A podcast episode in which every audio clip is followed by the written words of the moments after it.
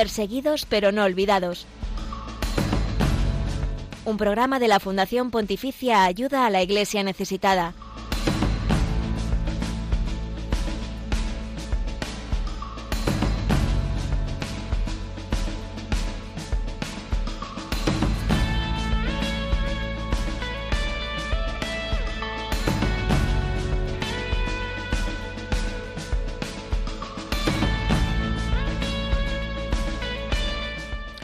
Rezar por los difuntos es una gran obra de misericordia.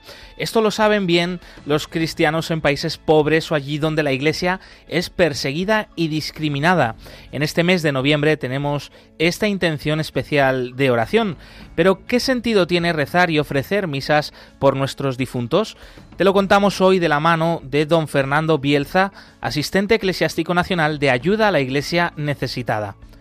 También tenemos que contarte con gran alegría el acuerdo de paz en Etiopía entre el gobierno y los rebeldes tigrinos que pone fin a la guerra del Tigray en el norte del país. En este lugar de África la Iglesia Católica es una pequeña minoría, pero lleva adelante una impresionante labor pastoral y caritativa. Hablaremos de ello con el misionero Juan González, que lleva más de 40 años allí, por tanto sabe muy de cerca de lo que habla y de la ansiada paz que esperaba Etiopía y que por supuesto es una de las buenísimas noticias de esta última semana. Buenos días, Glaisis Carbonel, bienvenida. Buenos días, José Villalo. Muy buenos días para todos los que hasta ahora nos escuchan y que comparten con nosotros también y con la Iglesia Católica en Etiopía y con todo su pueblo estas buenas noticias. Hablaremos en unos minutos con este misionero y también contaremos con la intervención de Tesfai Mulugeta, un joven cristiano de Etiopía. Y vamos a estar cerca de ti en el programa de hoy con, eh, por supuesto, las llamadas de nuestros oyentes. Más adelante daremos el teléfono de la emisora para que podáis participar aquí en directo también estaremos cerca de ti desde La Roda, en Albacete, donde la Hermandad de Jesús Coronado de Espinas va a celebrar la Semana de Oración por los cristianos perseguidos. Y también estaremos cerca de ti en más de 20 ciudades donde Ayuda a la Iglesia Necesitada tiene delegación y hoy se celebrará esta misma tarde misas, distintas misas por los benefactores y amigos difuntos de Ayuda a la Iglesia Necesitada. Así que os invitamos a estar muy muy atentos.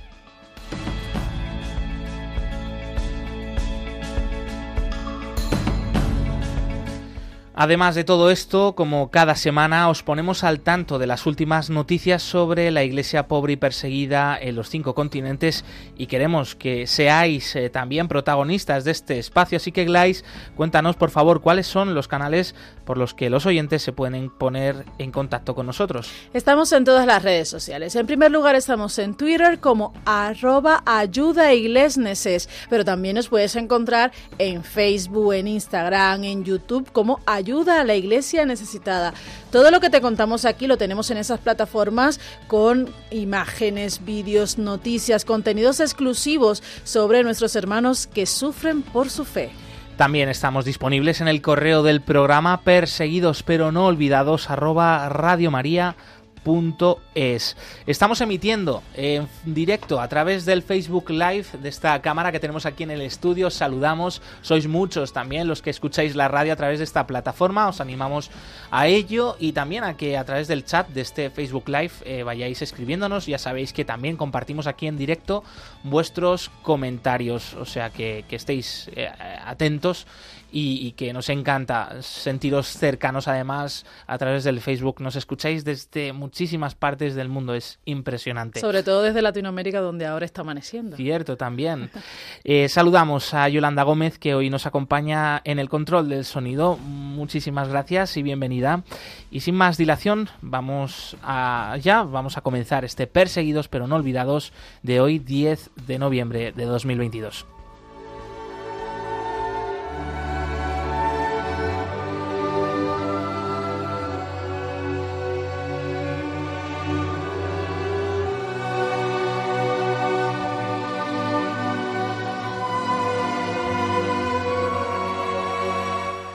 Y es que este mes es un mes dedicado tradicionalmente a rezar por nuestros difuntos y desde Ayuda a la Iglesia Necesitada en España se celebran misas por sus benefactores y amigos que han fallecido, también en sus diferentes delegaciones por todo el país. Hoy mismo, 10 de noviembre, a las 7 y media de la tarde va a tener lugar la celebración de una Eucaristía con esta intención particular en Madrid, en la parroquia de Santa Cristina. Esta celebración será presidida por don Fernando Bielza, párroco de esta iglesia y a la vez asistente eclesiástico de ayuda a la iglesia necesitada, al que damos la bienvenida ya a este programa Perseguidos pero no olvidados. Muy buenos días, don Fernando, bienvenido. Hola, buenos días, José. Buenos días, ¿cómo estáis? Pues eh, esperando con ilusión este momento de esta misa que vamos a celebrar juntos esta tarde, don Fernando, eh, ¿cuál es el sentido mm, de ofrecer una misa por un ser querido difunto y de esa oración por los que han fallecido? Bueno, el sentido es que yo creo que cualquiera. Estamos ah. ¿Me oís? Sí, se ha cortado un poquito. ¿Me oís? Sí, sí, ahora sí. Ahora te volvemos a escuchar.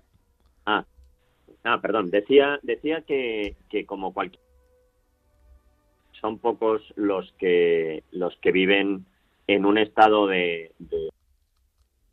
en esta vida y, y por lo tanto los que los que pueden decir que o de los que se puede decir o se puede imaginar que vayan a irse al cielo directamente no todos necesitamos bueno, don Fernando, tenemos, tenemos problemas de conexión. Vamos a retomar esa llamada enseguida. Enseguida la retomamos. Recordamos que estábamos hablando con don Fernando Bielza, que es párroco de la parroquia de Santa Cristina aquí en Madrid, donde esta tarde a las siete y media de la tarde va a tener lugar la celebración de una misa con la especial intención de rezar por los benefactores y amigos difuntos de ayuda a la iglesia necesitada. En 38 localidades de España van a tener lugar estas misas. Es un mes especial para ayuda a la iglesia necesitada para recordar a todos aquellos que han sido parte y siguen siendo parte del legado de esta obra que hacemos, que hace ayuda a la iglesia necesitada por los cristianos que sufren por su fe. No dejamos solos a sus familiares, a sus amigos que también nos encomiendan en estas misas que tendrán lugar pues durante todo este mes. Efectivamente, y don Fernando Bielza es también asistente eclesiástico de ayuda a la iglesia necesitada y le tenemos de nuevo, Fernando, te preguntábamos cuál es el sentido de la oración y de estas misas que se ofrecen desde ayuda a la Iglesia necesitada por los eh, queridos benefactores difuntos. decía, decía que, cualquiera se puede dar cuenta de que en esta vida pocos son los que los que viven tan unidos a Dios que se puede decir que ya están contemplándolo plenamente y participando plenamente de su gloria y de su gracia. Y entonces eh, cualquiera de nosotros lo es que siendo cristianos y deseando a Dios y ver a Dios, eh, pues, pues nos salvemos y el Señor nos acoja en su seno, pero tenemos todavía un camino que recorrer hasta la plenitud a la que Dios nos llama, ¿no? De la contemplación y por lo tanto aquí los que seguimos en esta vida podemos ofrecer sacrificios y oraciones y actos de amor a Dios en nombre de nuestros difuntos para que entren pronto a, a la contemplación de Dios, ¿no? A la gloria del cielo. Entonces, como la oración por antonomasia, el acto mayor de amor que existe, esta Santa Misa, pues la Iglesia siempre ha entendido que ofrecer Eucaristías por los difuntos es la mayor obra de caridad que se puede ofrecer a Dios, ¿no? Rogándole, rogándole a Él por ellos a través de la Santa Misa. Yo creo que es una particularidad, algo esencial que nos distingue como católicos y es una gracia también tener pues un mes dedicado especialmente a rezar por nuestros familiares y amigos difuntos. Padre Fernando, ¿por qué noviembre es precisamente un mes especial para rezar por todas estas personas, familias, amigos que ya han fallecido? Pues mira, tradicionalmente, porque aquí en el hemisferio norte es cuando toda la naturaleza está muriendo, ¿no? Y nos evoca el recuerdo de que, de que toda nuestra vida es pasajera, ¿no? Y de la misma manera que decae la naturaleza con el frío, pues nuestras vidas también están llamadas a consumirse en lo material. Y eh, por otra parte también porque en la última etapa del año litúrgico, antes de que comience el Adviento, en el que le pedimos al Señor que venga definitivamente, la Iglesia siempre nos invita a, meditar y a rezar sobre las realidades últimas, ¿no? Sobre, sobre la muerte, sobre el juicio y sobre el cielo y el infierno. Y entonces estas fechas, como coinciden en noviembre, pues todo esto ha convergido que en noviembre se ha considerado el mes de los difuntos. Y esta obra de misericordia que es rezar por los difuntos eh, para ayuda a la Iglesia necesitada también, como comentábamos, tiene un valor muy especial. ¿Por qué, don Fernando, se tiene tan en cuenta a los benefactores difuntos de ayuda a la Iglesia necesitada? Bueno, por, por pura, pura correspondencia y puro agradecimiento, ¿no? En nombre de todos los, los cristianos que sufren en el mundo, pues si ellos han, los benefactores de ayuda a la Iglesia necesitada, pues eh, se han esforzado y han colaborado de una manera o de otra en aliviar los sufrimientos de los cristianos en este mundo, pues todos ellos y todos nosotros también tenemos el deber de justicia de rogarle a Dios por su eterno descanso una vez que ellos ya no están aquí entre nosotros. Desde ayuda a la Iglesia necesitada durante todo el año, pero particularmente este mes de noviembre, pues se anima a poder ofrecer misas a través de la propia institución, con lo que eh, se conoce como estipendios de misas. ¿Qué es, Padre Fernando, un estipendio de misa y en qué consiste este tipo de ayuda para los sacerdotes en países pobres o de persecución?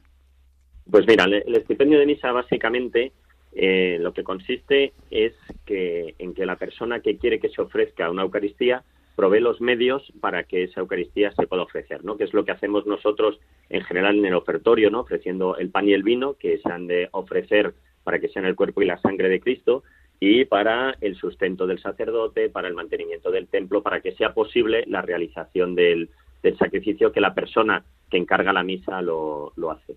Entonces, ayuda a la iglesia necesitada lo que invita a, todo el que quiera, ¿no? Es ayudar al, sostenimiento no solo de los sacerdotes aquí entre nosotros, sino a los que hay en todo el mundo que quizás están en una situación en la que no hay nadie que eh, pueda eh, colaborar, digamos, para su sustento en el ofrecimiento de la Eucaristía. De tal manera que si una persona aquí en España eh, ofrece un estipendio de misa en otro país, pues por una parte está ayudando al sostenimiento de ese sacerdote en un sitio donde no se puede sostener y además también al sostenimiento de la Iglesia en un lugar donde si no, pues no habría quien ofreciera la Eucaristía en estos lugares.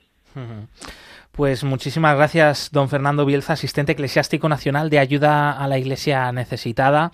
Nos vemos esta tarde a las siete y media en su parroquia de Santa Cristina de Madrid para celebrar juntos esta misa por los amigos benefactores de ayuda a la Iglesia necesitada difuntos. Eucaristía que recordamos se va a poder seguir también a través del canal de YouTube de Ayuda a la Iglesia necesitada.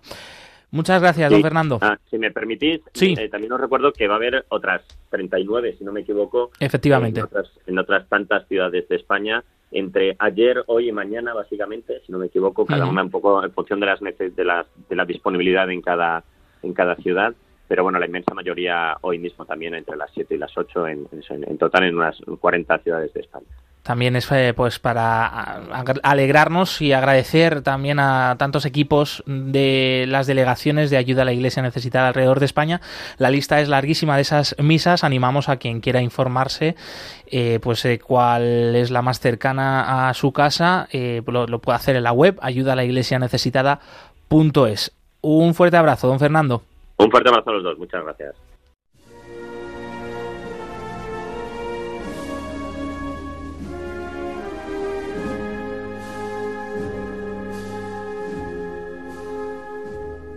Las 11 y 14 minutos en este momento, las 10 y 14 minutos en las Islas Canarias y es el turno de dar a conocer la actualidad de la iglesia pobre y perseguida en el mundo. Hay millones hoy de cristianos que sufren por seguir a Jesús. Nosotros queremos que hoy sea noticia en nuestro programa.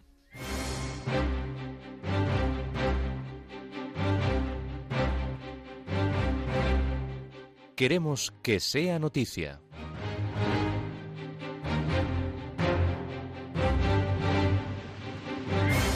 Las misas en Cuba están en peligro por falta de obleas. La situación de desabastecimiento en Cuba está alcanzando tal nivel de gravedad que se percibe una gran escasez de productos básicos y de combustible en eh, cada vez más municipios de la isla. Algo que están sintiendo familias, comunidades de todo tipo y también la iglesia. Las religiosas carmelitas descalzas del monasterio de Santa Teresa y San José en la capital, La Habana, han afirmado que, están en que está en peligro la producción de obleas para las misas debido a la falta de harina. Estas religiosas son las principales productoras del país y distribuyen a todas las diócesis cubanas. De momento han anunciado el fin de la producción, aunque esperan poder reanudarla si pronto consiguen este ingrediente. Francisco a la Iglesia de Arabia, hagan circular la alegría del Evangelio. La alegría cristiana no se puede guardar para uno mismo y cuando la hacemos circular se multiplica. Así se ha dirigido el Papa Francisco en la mañana del pasado domingo en Manama, capital de Bahrein, en el último discurso de su viaje apostólico. Escucharon estas palabras obispos, sacerdotes, consagrados, consagradas, seminaristas y agentes de pastoral del Vicariato Apostólico de Arabia del Norte, que trabajan al servicio de aproximadamente dos millones de católicos presentes en los países no solo de Bahrein, sino también de Kuwait, Qatar y Arabia Saudí. Francisco quiso despedirse de esta iglesia de inmigrantes formada casi exclusivamente por trabajadores extranjeros, dedicando un pensamiento al pueblo al que ustedes pertenecen, también a sus familias que también llevan en el corazón con un poco de nostalgia y a sus países de origen. Al ver que también estaban presentes allí fieles del Líbano, el Papa aseguró su oración y cercanía a este querido país tan cansado, tan probado y a todos los pueblos que sufren en Oriente Medio. Es hermoso pertenecer a una iglesia formada por historias y rostros diferentes que encuentran su armonía en el único rostro de Jesús. Ayuda a la Iglesia necesitada convoca en más de 15 países la Red Week por los cristianos perseguidos. Esta campaña internacional ha sido iniciada y es promovida por la Fundación Pontificia Ayuda a la Iglesia Necesitada y que va a tener lugar en más de 15 países del 16 al 23 de noviembre. Busca dirigir la atención hacia los cristianos perseguidos y la falta de libertad religiosa en el mundo y con este fin se van a iluminar de rojo edificios y lugares emblemáticos en distintos países como iglesias y catedrales en Austria, Países Bajos, Portugal, Australia, Alemania, Francia, Eslovaquia, República Checa, Colombia, Suiza, Bélgica. También se iluminará de rojo el monumento del Cristo Redentor de Río de Janeiro en Brasil o el Parlamento de Londres en Reino Unido. También se llevarán a cabo varias iniciativas especiales de oración y testimonios. Secuestran a un sacerdote y nueve fieles en un pueblo del norte de Nigeria. Se trata del padre Abraham Kunat y nueve personas de su parroquia de Kachia, en el estado de Kaduna, al norte del país. La archidiócesis de Kaduna ha dado a conocer la noticia pidiendo oraciones por la liberación de los secuestrados. Un grupo armado de unos 15 hombres irrumpieron en el pueblo tratando de saquear las casas. Aunque el padre Abraham vivía en la iglesia local, también eh, sufrió directamente el acoso y fue secuestrado. La iglesia y las autoridades cristianas han vuelto a pedir mayor seguridad en Nigeria, especialmente donde los grupos criminales y militantes yihadistas quedan totalmente impunes. El arzobispo Sviatoslav Shevchuk ha mantenido un encuentro con el Papa Francisco en el que detalló la situación actual que viven en Ucrania tras casi nueve meses de guerra. Así lo han contado nuestros compañeros de Ron Reports.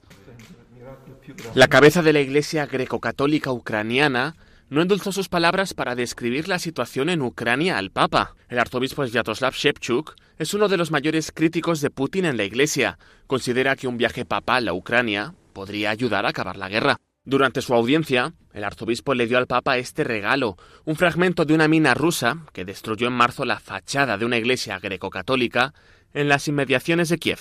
Este es el primer encuentro del arzobispo con el Papa desde el estallido de la guerra hace ocho meses. Esta es la actualidad de la iglesia pobre y perseguida en el mundo de estos últimos siete días. Más información en la web ayudalaiglesianecesitada.es.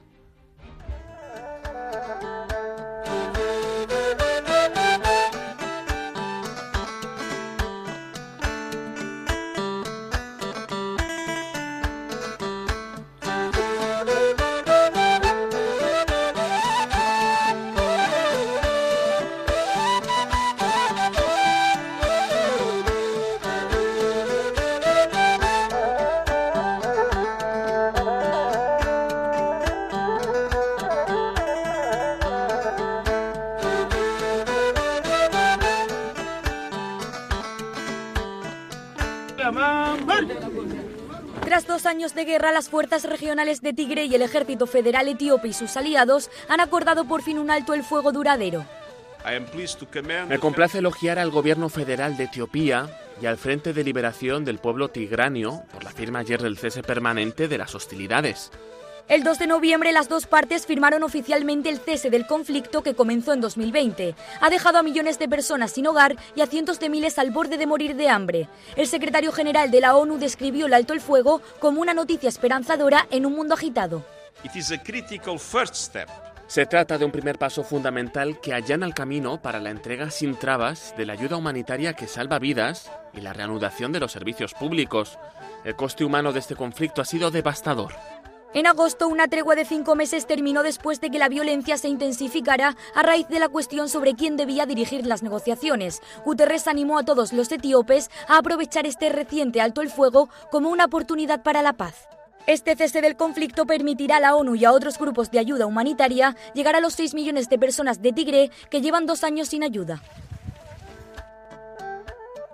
Así han contado esta buenísima noticia nuestros compañeros de ROM Reports. Sin duda es eh, un gran acontecimiento este alto el fuego en Etiopía, que no es poco con la de malas noticias que nos rodean y más con relación a guerra, violencia.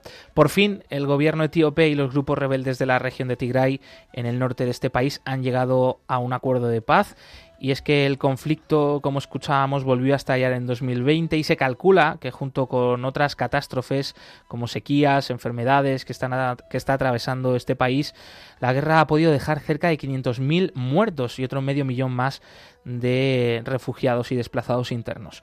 ¿Cómo ha cogido, cómo ha cogido esta noticia? ¿Cómo se ha cogido esta noticia ¿no? en la sociedad etíope, qué labor están haciendo desde allí eh, pues la pequeña comunidad católica para favorecer también este sentido el diálogo, la convivencia, es eh, lo que sobre lo que vamos a hablar a continuación, ¿no? Eh, enseguida, en unos minutos, porque de nuevo, pues la actualidad nos hace poner el foco en este país de África, un país con unas profundas, profundas raíces cristianas y bueno, para ello tenemos con nosotros al misionero Juan Núñez, eh, Juan González Núñez, que es misionero comboniano en el sur del país. Actualmente él es el administrador apostólico de la diócesis de Aguasa. Eh, nos contaba hace unos minutos que es una de las diócesis más grandes en número de cristianos. Allí los católicos son una pequeñísima minoría, son solo el 0,7% de la población. Eh, Etiopía es de mayoría cristiana ortodoxa, tiene una iglesia ortodoxa etíope eh, muy fuerte. También hay cristianos protestantes y también musulmanes en regiones más próximas a Somalia. nos decía también Juan González eh, que lleva más de 40 años en la misión. Eh, Juan, buenos días, bienvenido. Bueno. La primera pregunta que te queríamos hacer, eh, aunque la conexión que tenemos está es un poco mala, supongo que, la dificultad ¿no? Y, la región en la que estáis en el país no es fácil, pero cuéntanos, ¿cómo se ha cogido en Etiopía la noticia de este acuerdo de paz que pone fin a la guerra en Tigray? Bueno, este, esta noticia nos ha cogido no de sorpresa, pero eh, sí con gran alegría, porque sabíamos que esas negociaciones desde hace mucho tiempo tenían que realizarse, porque mm, si no había un acuerdo, la guerra seguía adelante indefinidamente. Entonces eso ha sido un gran alivio, yo creo que para todos, aunque Evidentemente, podríamos decir que no a todos de la misma manera.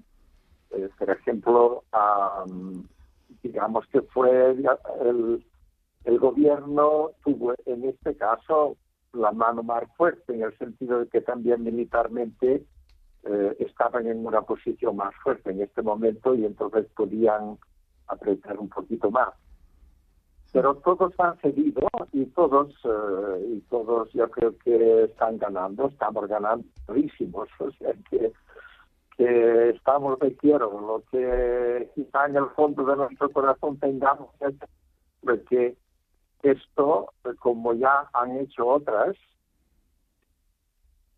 en determinado momento fracase. Mm. Eso sería realmente una tragedia para nosotros. Siempre donde hay un conflicto, donde hay violencia, pues las consecuencias son desastrosas eh, para los que viven allí, para los que están involucrados en el conflicto. ¿Cómo ha cambiado vuestro día a día, Juan, y vuestra misión en estos años, la guerra allí en Tigray? Bueno, en, en la zona donde yo estoy, lo que se dice eh, sentir la guerra directamente, pues podría ser por el reclutamiento Creo que hemos perdido comunicación. Hablábamos con el misionero Juan González, que nos acompaña desde Etiopía. Es la verdad que es una bendición tenerle, ¿no? Y que nos pueda contar, pues, cómo ha sido esta acogida, la noticia de la paz, de ese acuerdo de paz ahí en el Tigray, después de una guerra que ha dejado millones de desplazados, víctimas mortales, heridos y, por supuesto, más pobreza de la que ya caracterizaba a este país, que también lucha contra pandemias, contra enfermedades y que ahora ve con esperanza pues un futuro de paz, de reconciliación, de reconstrucción de una nación que está siendo castigada. Ojalá estos acuerdos de paz pues sean ejemplo para otras partes del mundo que también se enfrentan a conflictos de esta magnitud. Volvemos a establecer conexión con Juan. Juan, ¿nos escuchas? Sí. Genial. Te habíamos preguntado que cómo había cambiado vuestro día a día mm, de la misión estos años de guerra. Bueno, toda la nación ha sufrido enormemente desde todos los puntos de vista. Evidentemente, los que estamos en el sur, en ciertas zonas, no, no hemos sufrido tanto directamente cuanto indirectamente por la reclutación de soldados, la subida de precios, etcétera pero eh, el conflicto de Tigray ha hecho también que otros conflictos en otras partes de la nación eh, también se agudizaran debido a, la falta de eh, capacidad del gobierno de, estar en todas partes y, poner orden en todas partes, porque el, el, conflicto de Tigray ha hecho ha sido muy desestabilizador desde que comenzó pues es desestabilizador para toda la nación. Evidentemente, nosotros sabemos, eh, o sea, cómo está viviendo eh, Tigray, la población de Tigray. Yo creo que aquí habría que hacer una distinción muy grande entre lo que es el pueblo del Tigray y el Tigray, el pueblo que sufre, y las causas de la guerra que no, se las tienen o las tenemos que dividir. O sea, hay que hacer un análisis serio, no dejarse llevar porque este pueblo sufre y el pueblo de Tigray sufre más. Sufre más, evidentemente, también las regiones limítrofes con Tigray sufren igualmente porque todas las partes en guerra se han comportado igualmente mal. Mm. Y, y no, o sea, no es que es evidentemente que la simpatía generaba por los que sufren, pero analizando las causas eh, no hay el bueno y el malo, hay eh, todos desgraciadamente son culpables de una guerra llevada a cabo de manera muy inicua. Hmm. También queríamos aprovechar este momento contigo, Juan, esta entrevista para desde aquí transmitirte nuestra cercanía, nuestra oración, nuestro apoyo para ti, para tu gente, que así se lo transmitas ¿no? a las personas con las que convives eh, y también de parte de los oyentes de este programa. Por ejemplo, nos están escuchando a través del y viendo a través del Facebook Live de Radio María y nos envían mensajes de apoyo, por ejemplo, Olivia Fernández, Francisca Alcaraz, Mari Reyes, Rosario Pacheco, que un abrazo grande de su parte para ti, para el pueblo de Etiopía. Y, Juan, ¿qué esperáis eh, volver a recuperar con esta paz tan ansiada? Mira, yo siempre, o sea, me parece, digo, el día que eh, Etiopía y, el Tigray eh, plasmen una firma en unos acuerdos y se conserven Etiopía vuelve a ponerse en marcha eh, estupendamente en todos los sentidos, porque Etiopía en los últimos años creció enormemente desde el punto de vista económico y social, en infraestructuras, en todo. Y eso ha quedado muy comprometido, no digo totalmente paralizado, pero ciertamente muy comprometido y, estamos viviendo en una situación muy precaria. Pero Etiopía es una nación de enormes potencialidades y aún a pesar de la guerra, pues hay cantidad de inversores de otras naciones, sobre todo eh, orientales, China, India, los países árabes, etcétera, eh, sobre todo en el aspecto económico, eh, en el aspecto agrícola. y hay pues grandes explotaciones y ahí es donde Etiopía puede ir adelante.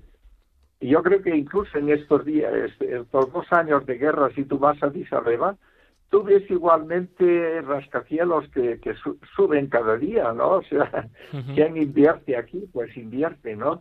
Entonces, para desde el punto de vista económico, después ya no digamos desde el punto de vista social, eh, si volvemos otra vez a, recuperar ese ritmo de una serie de tribus que conviven eh, amigablemente, eso sería, bueno, un regalo que en este momento estamos realmente bajo cero. Nos gustaría saber, Juan, qué tiene de particular la Iglesia de Etiopía que la hace importante no solo para el país, sino también para el mundo y para la Iglesia universal. Bueno, la Iglesia, eh, me refiero a la Iglesia católica, porque cristianos en Etiopía son la mayoría, eh, el 45%, bueno, esas son las estadísticas de hace algún año, algunos no las aceptan, pero básicamente pueden servir de referencia. 45% son eh, cristianos ortodoxos, eh, 34% son musulmanes, un 17% son protestantes y un 0,8% somos católicos. Sin embargo, en referencia al número, la presencia de la Iglesia Católica es muy importante primer lugar por las eh, por la el prestigio internacional, por las obras sociales y después siempre por una posición neutral que le permite, por su internacionalidad, eh, le permite estar un poco por encima de los. Y yo creo que los católicos tenemos una mentalidad de no, no ser partidistas, es decir, de mirar los conflictos un poco por encima. Aunque eh, también evidentemente nosotros sufrimos, sufrimos esta división, es decir, que los católicos del Tigray y, el resto de los católicos de la nación, pues incuestionablemente, pues eh, las tensiones eh, las sufrimos de manera parecida a otros, pero yo creo que mm, mucho más conscientemente de que de que eso lo superaremos y de que y que tenemos que superarlo. Mm. Yo creo que en ese sentido los católicos vamos a la vanguardia de proclamar un poquito la universalidad y la paz. En su momento, Juan, cuando estalló esta guerra en esta región norte del Tigray, muchos misioneros tuvieron que huir debido a la guerra, tuvieron que salir de allí, también forzados por el conflicto. Eh, algunos incluso también, pues por su procedencia étnica, sufrieron algún tipo de arresto. Eh, se espera que todas estas personas que están haciendo una labor imprescindible puedan, van a volver pronto, van a regresar a Tigray.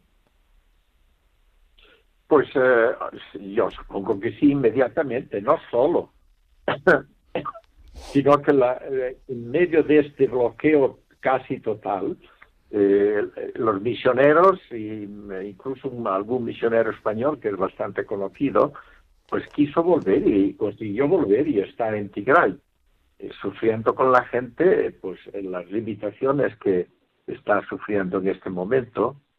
Y lo que se puede decir, mm, desde ningún ángulo se puede hablar de eh, persecución religiosa, todos sufrimos pues algo que incluso lo étnico, especialmente entre Etiopía y Tigray, Amara y Tigray, yo creo que es un conflicto mm, no de etnias, sino un conflicto de políticos. Esta guerra es una guerra de políticos, una guerra cuyos conflictos empezaron en la dinámica interna entre los políticos que gobernaron la nación. Y después eso ha llevado a cuando llegas a una guerra pues evidentemente el aspecto étnico se resucita, pero no tenía por qué, porque llevan conviviendo muchísimos años. Mm. ¿Qué misión estáis realizando, Juan, eh, ahora mismo y cuáles eh, crees tú que son la mayor preocupación para ti en vuestro trabajo misionero en esta diócesis de Aguasa, de la que además ahora eres administrador apostólico? ¿Cuáles son las principales necesidades allí de la Iglesia? Bien, eh, las necesidades, eh, pues espera, o sea, la, la, Iglesia Católica un punto fuerte y un punto flaco. El punto fuerte ha sido eh, pues el impulso a las obras sociales, pero ese impulso a las obras sociales ha estado basado en la ayuda externa. Y la, Iglesia se ha hecho echado, echado encima un peso de unas obras que en este momento eh, no puede llevar porque la ayuda que viene del exterior es, es muchísimo menos y entonces tenemos que estar qué obras sociales pues ya no, no se necesitan. Por ejemplo, las escuelas, como no sea una escuela bien especializada, eh, pues ya el gobierno tiene escuelas suficientes y lo mismo centros de salud. Entonces se trata de especializar y decir, pues nos metimos en eso, porque si no, son, eh, son pesos que llevamos de atrás y que ya no nos cualifican en este momento. Yo sí eh, diría que la Iglesia, y eso está conectado con el mensaje que predicamos, que no quedó anticuado, desde luego, porque si nosotros predicamos en Jesucristo, pues eh, tiene actualidad y esa actualidad tiene un valor también para una educación social hacia la paz. Es decir, eh, ayudar al pueblo a, superar los particularismos, eh, los odios que han creado todos estos conflictos, etcétera, hacia una, una sociedad más abierta. Pero eso está en conexión con el Evangelio que anunciamos. Yo creo que tenemos que volver ahí a centrarnos un poquito más en el mensaje que anunciamos, dándole posiblemente una dimensión social, pero aligerándonos ya de obras, obras sociales que ya no son necesarias. Claro. Y en cuanto a ese aspecto de la evangelización, eh, ¿hay necesidad de, por ejemplo, construir templos o una mejor formación para el clero local o para suscitar ahí esas vocaciones que puedan eh, sostener la, el anuncio del Evangelio? Bueno, evidentemente hay que, sí, sí, hay que empujar por ahí y, evidentemente aún en ese campo las necesidades son muchas, pero también hay que educar a los cristianos a, que sean ellos los que eh, los que se preocupen también desde el punto de vista económico de sostener su propia iglesia. Y nosotros creamos las estructuras, es decir, la formación de sacerdotes, de catequistas, de ancianos. Nosotros eh, estamos eh, marcando mucho en este campo de la educación. Tenemos cursos permanentes para catequistas, cursos a lo mejor de una semana en un centro catequético, catequistas, ancianos, promoción de la mujer, etcétera, porque creemos que esto es bastante importante en este momento. Juan, un último mensaje de alegría, de esperanza desde Etiopía para los oyentes de Radio María. Bueno, el mensaje de esperanza y de alegría ya me lo das tú, ya me das la clave. Es decir, aquí estamos pues siempre esperanzados, nunca hemos perdido la esperanza y ahora pues hay momentos en que la esperanza se hace un poquito más pesada, eh, otras veces pues eh, la vemos resurgir y este es un momento en que efectivamente eh, nos sentimos sentimos alegres y esperanzados de que finalmente Etiopía se vuelva a poner en el camino de la unidad y de la paz. Mm. Y yo pido vuestras oraciones para que esto sea así. Por supuesto, cuenta con ello, con las oraciones de todos los oyentes. Eh, aquí, por ejemplo, en el chat de Facebook de Radio María, un último mensaje que precisamente le dejan a usted de Raquel Sosa, que dice Dios le bendiga, rezamos a la Virgen para que le siga acompañando en su misión. Muchísimas bendiciones. Pues ahí queda desde aquí también una vez más agradecerte, Juan González, misionero comboniano en Etiopía. Pues muchas gracias a vosotros. Un fuerte abrazo. Hasta la próxima.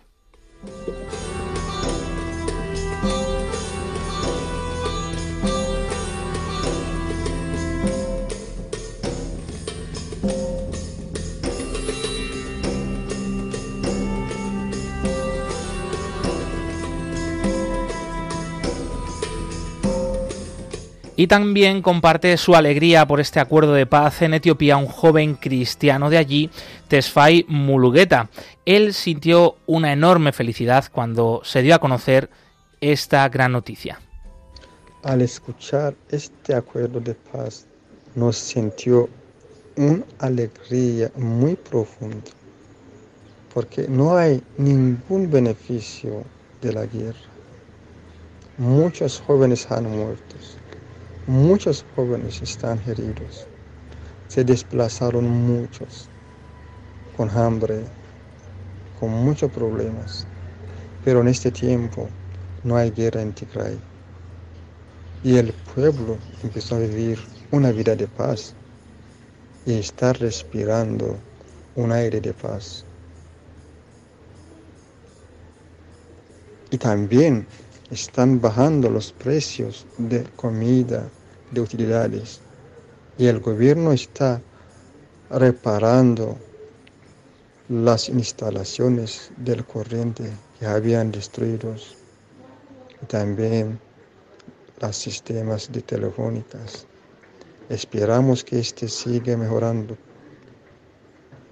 Y agradecemos a Dios. Y también agradecemos a todos que participaron a establecer este acuerdo de paz. La paz llega de nuevo a Etiopía, con ella no solo acaba la muerte y la destrucción, sino que, como oímos, estamos, está mejorando el día a día de todos los etíopes. Baja el precio de los alimentos, por ejemplo. Para Tesfai no hay duda de que este acuerdo es la clave para el futuro de todos. Esperamos que dura, porque es muy importante este acuerdo y es el único alternativo para todos, especialmente para el pueblo de Tigray, que son los más dañados en esta guerra. Este país del cuerno de África tiene unas raíces cristianas profundas, aunque también alberga muchas tribus y etnias de otras creencias animistas o que siguen el Islam. ¿Cómo es vivir la fe de Jesús en este contexto de conflicto y de guerra que se ha vivido hasta ahora?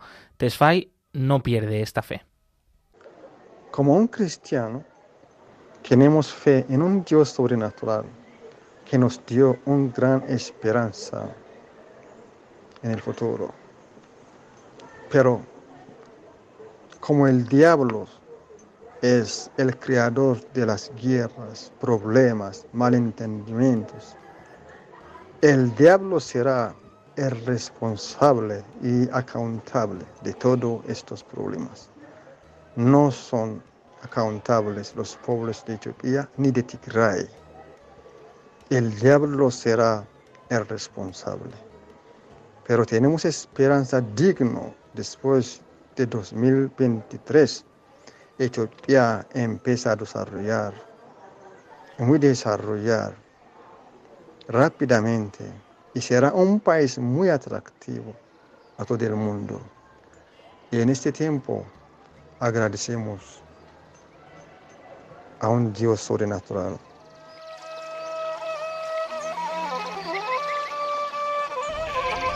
11 y 44 minutos, 10 y 44 minutos en las Islas Canarias. Es el momento en el que abrimos los micrófonos de nuestro programa a todos los oyentes. Puedes participar aquí en directo, compartir con nosotros tus comentarios sobre los distintos temas que estamos tratando en el día de hoy. Tu mensaje de apoyo a los cristianos, tu mensaje de alegría por esta paz en Etiopía, que esperemos que sea también pronto paz para Ucrania y para el resto de guerras que hay en el mundo. Lo puedes hacer llamándonos ya al 91005 94 19, repetimos 91 005 94 19.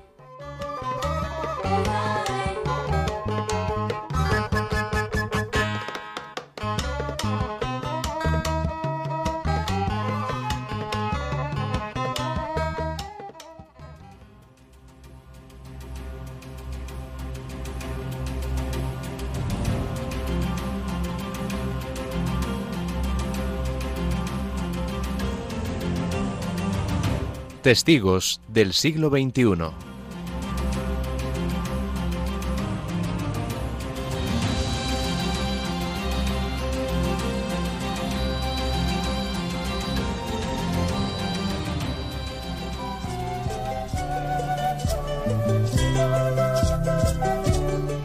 En este mes de noviembre en que rezamos por nuestros familiares y amigos difuntos, especialmente a través de la Eucaristía, queremos recordar a quienes han recibido la gracia y el sacramento del sacerdocio. Estos jóvenes han dicho sí al llamado a este servicio en Bolivia.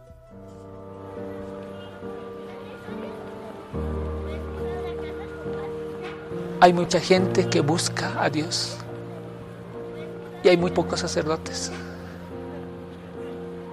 cada vez la gente busca más y más y esa hambre de Dios no puede ser saciada. Entonces yo me dije en un momento de mi vida, puedes hacer algo. Puedes llevar a Dios a su presencia. Puedes hacerte instrumento de Él y entregar tu vida y ser feliz además. La felicidad es el punto fundamental en esta entrega. Uno es feliz y puede hacer a los demás felices. Eh, yo me imagino ser un sacerdote de parroquia, con mucha oración, con mucho sacramento y con mucha cercanía hacia la gente. Yo me imagino llevándoles a Jesucristo y la palabra a esas personas que sienten realmente que necesitan de Dios.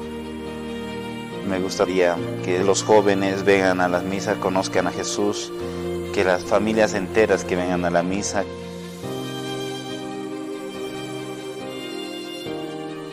Mi vocación es ser santo. Mi vocación es servir. Mi vocación es el Señor.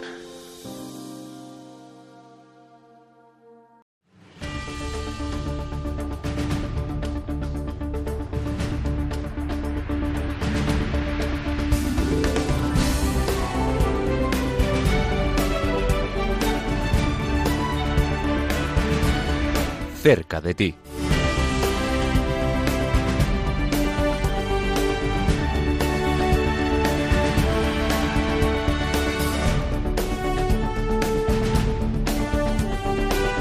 Desde aquí, desde Perseguidos pero no olvidados en Radio María, queremos estar cerca de ti, cerca de los oyentes, a través de las actividades y las acciones de ayuda a la Iglesia necesitada en sus distintas delegaciones en España. Pero antes eh, tenemos ya llamadas, así que vamos a darles paso. La primera nos llega desde Roquetas de Mar, es Joaquina. Joaquina, buenos días, bienvenida. Hola, buenos días. Cuéntanos, ¿qué Eh, querías compartir? contenta- Pues muy contenta de que haya llegado por fin la, la paz a, a Etiopía y me ha gustado mucho cómo ha hablado este chico, eh, no recuerdo ahora su nombre, el último que ha El, chi- hablado. el chico etíope, Sí. Tesfai. Y, y que, que estoy muy feliz porque es un país que ya sabemos que ha sufrido mucho y pues eso, habrá que seguir orando y colaborando con, con ellos como se pueda. Y este programa pues que lo oigo todos todos los jueves que me da mucha información. Colaboro con la iglesia, ayuda a la iglesia necesitada Muchas gracias. y que me he dado cuenta en mi parroquia que hay muchísima gente que no saben de qué manera está la iglesia perseguida Es en cuantísimos países. Es verdad, es verdad, pero tú eres una testigo más y seguro que una buena portavoz, ¿no? De esta realidad que te, acer- es que que te acercamos. Muchas gracias, Joaquina, desde Roquetas de Mar, gracias por tu llamada y, y te agradecemos este mensaje de apoyo a Etiopía y a, y a la realidad de los cristianos perseguidos, que es verdad que todavía sigue, sigue siendo muy desconocida para muchos. Pues a nosotros nos alegra que, que- que haya oyentes tan buenos como, como Joaquina y que hagan de mensajeros. Eh, también otra oyente es María Dolores, que hoy nos acompaña desde Valencia. Bienvenida, María Dolores. Buenos días, bien hallado. Mire, yo lo que quiero, estoy escuchando el programa, saber de qué manera puedo ayudar. De qué manera puedes ayudar a, la iglesia en Etiopía, a la iglesia en países pobres o de persecución. Muy bien, pues nos quedamos con tus datos si te parece bien y, te podemos volver a llamar eh, más adelante para, para comentártelo, para darte información al respecto. Y bueno, tu llamada aún así nos alegra muchísimo, ¿no? De saber que esto, este testimonio, sobre todo, pues como el del padre Juan desde Etiopía, eh, como el de Tesfai, pues llega, llega a la gente, nos toca el corazón, nos da mucha esperanza y alegría y también nos mueve a la caridad. Muchas gracias, María Dolores, desde Valencia. Y de Valencia nos vamos hasta La Roda, en Albacete. Desde allí nos acompaña Juan Miguel Núñez, él es el hermano mayor de la Hermandad Penitencial Jesús Coronado de Espinas. Y es que van a celebrar una semana de oración por los cristianos perseguidos. Bienvenido, Juan Miguel. Hola, buenos días. Cuéntanos en qué va a consistir esta semana y por qué la dedicáis a los cristianos perseguidos. Eh, bueno, pues es una semana que ya venimos organizando cinco o seis años, creo que este es el quinto o el sexto año ya que hacemos. Bueno, pues porque creemos que hay que poner muy en valor a esas personas, ¿no? Que, que, que corren peligro, arriesgan sus vidas por creer en Jesús, eh, todavía parece mentira e incluso pues mueren, ¿no? Eh, son muchos los cristianos perseguidos en el mundo y nos gusta celebrarla. Comenzamos a, a tener contacto con ayuda a la Iglesia necesitada, como te digo, hace ya cinco años y desde entonces, en este mes de noviembre, pues celebramos esta semana, esta semana de oración por los cristianos perseguidos. Una semana, Juan Miguel, en la que, entre otras cosas, también vais a celebrar un concierto benéfico eh, cuyos ingresos los destináis a ayuda a la Iglesia necesitada. ¿Por qué eh, decidisteis, y también lo vais a volver a hacer este año, colaborar con esta institución? Eh, bueno, como te decía, es un poco, creo que, que, que los cristianos tenemos que tenemos que estar ahí, ¿no? Eh, no todo es tan fácil y mira que aquí en España hay momentos que, deja ya de serlo, de ser fácil, está todo muy complicado, parece que no está de moda, ¿no? Entonces, eh, por responsabilidad tenemos que estar al lado de toda esta gente que está sufriendo tanto, ¿no? Las últimas cifras de, que dicen de 360 millones de cristianos que viven en países de persecución son tremendas, son tremendas. Entonces, es responsabilidad nuestra estar a su lado e intentar ayudar. A través de ayuda a la iglesia necesitada creemos que es una forma pues eh, una muy buena forma de llegar. En estos años como tú decías siempre intentamos organizar un concierto eh, un concierto oración en el que además siempre hemos contado con un testimonio de algún cristiano perseguido. Es muy interesante no este año por ejemplo eh, nos va a acompañar Jack Hermanos que es colaborador de, de ayuda a la iglesia necesitada y nos va a contar un poco la situación de los cristianos en Oriente Medio, que como sabemos todos, pues es terrible, ¿no? Eh, otros años eh, han estado gente de la India, gente de Marruecos, gente de, gente de Irak, y es impresionante, porque es cuando de verdad te das cuenta eh, lo que es amar al Señor, ¿no? O sea, dan su vida, pierden sus casas, pierden su familia, pierden sus negocios, por ser cristianos y no renuncian y no renuncian a Jesús. Pues Entonces es, es digno de admirar. Como tú dices, eh, siempre intentamos hacer un concierto de oración. Este año viene Nico Montero. Entonces, ah, pues todos los, ¿sí? todos los lo que recaudamos e incluso luego una aportación pues que hace la hermandad, ¿vale? Lo dedicamos a un lo destinamos a un proyecto que ayuda a Iglesia necesitada a estar realizando en algún país. Eh, siempre intentamos un poquito relacionarlo con la persona que viene a darnos su testimonio, ¿no? Sí. Pues vino una, me acuerdo de la hermana Lilama, que era de la India, pues ahí destinamos dinero para, para la India. El año pasado también volvimos a la India para ayudar a hacer una iglesia. Y este año ayudáis a los cristianos en Líbano, en Oriente Medio. Efectivamente, pues, este año es para Líbano. Muy bien, eh, te lo agradecemos mucho. Desde aquí también, oye, un gran abrazo y agradecimiento a todos los que formáis parte de esta hermandad penitencial de Jesús Coronado de Espinas en la Roda Albacete. Juan Miguel Núñez, el hermano mayor de esta hermandad. Muchas gracias y un abrazo. Pues nada, un abrazo. Mira, también recordarte una cosa, que nos parece también una, buena cosa. Nos unimos también al movimiento este de Red Week, e iluminamos el templo de rojo. Ah, qué bueno. Que nos unimos, pues, a que, que fíjate que hay monumentos como el Coliseo Romano, el Cristo Eso del es. Corcovado, pues aquí en la Roda también. Muy bien. iluminamos Pues el vuestro la- tan importante como el Coliseo, Hombre, claro que supuesto, sí. por supuesto. Recordando a Eh, los eh, cristianos perseguidos. y nos gusta también pues que la gente sepa por qué. Porque es muy curioso ver cómo la gente pregunta el por qué y entonces Mm. puedes contarlo. Claro, qué bien, qué bien. Muchas gracias, un Muy fuerte bien. abrazo, amigo. Nada, muchísimas gracias. Hasta luego.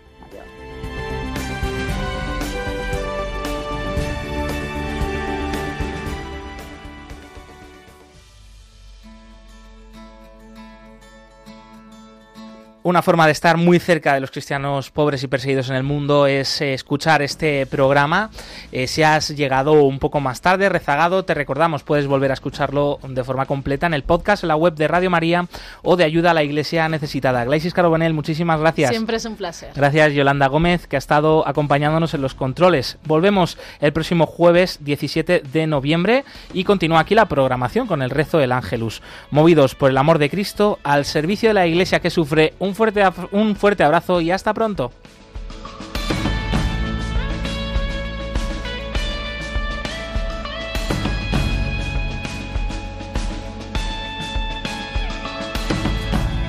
Concluye en Radio María, Perseguidos pero no olvidados, un programa de la Fundación Pontificia Ayuda a la Iglesia Necesitada.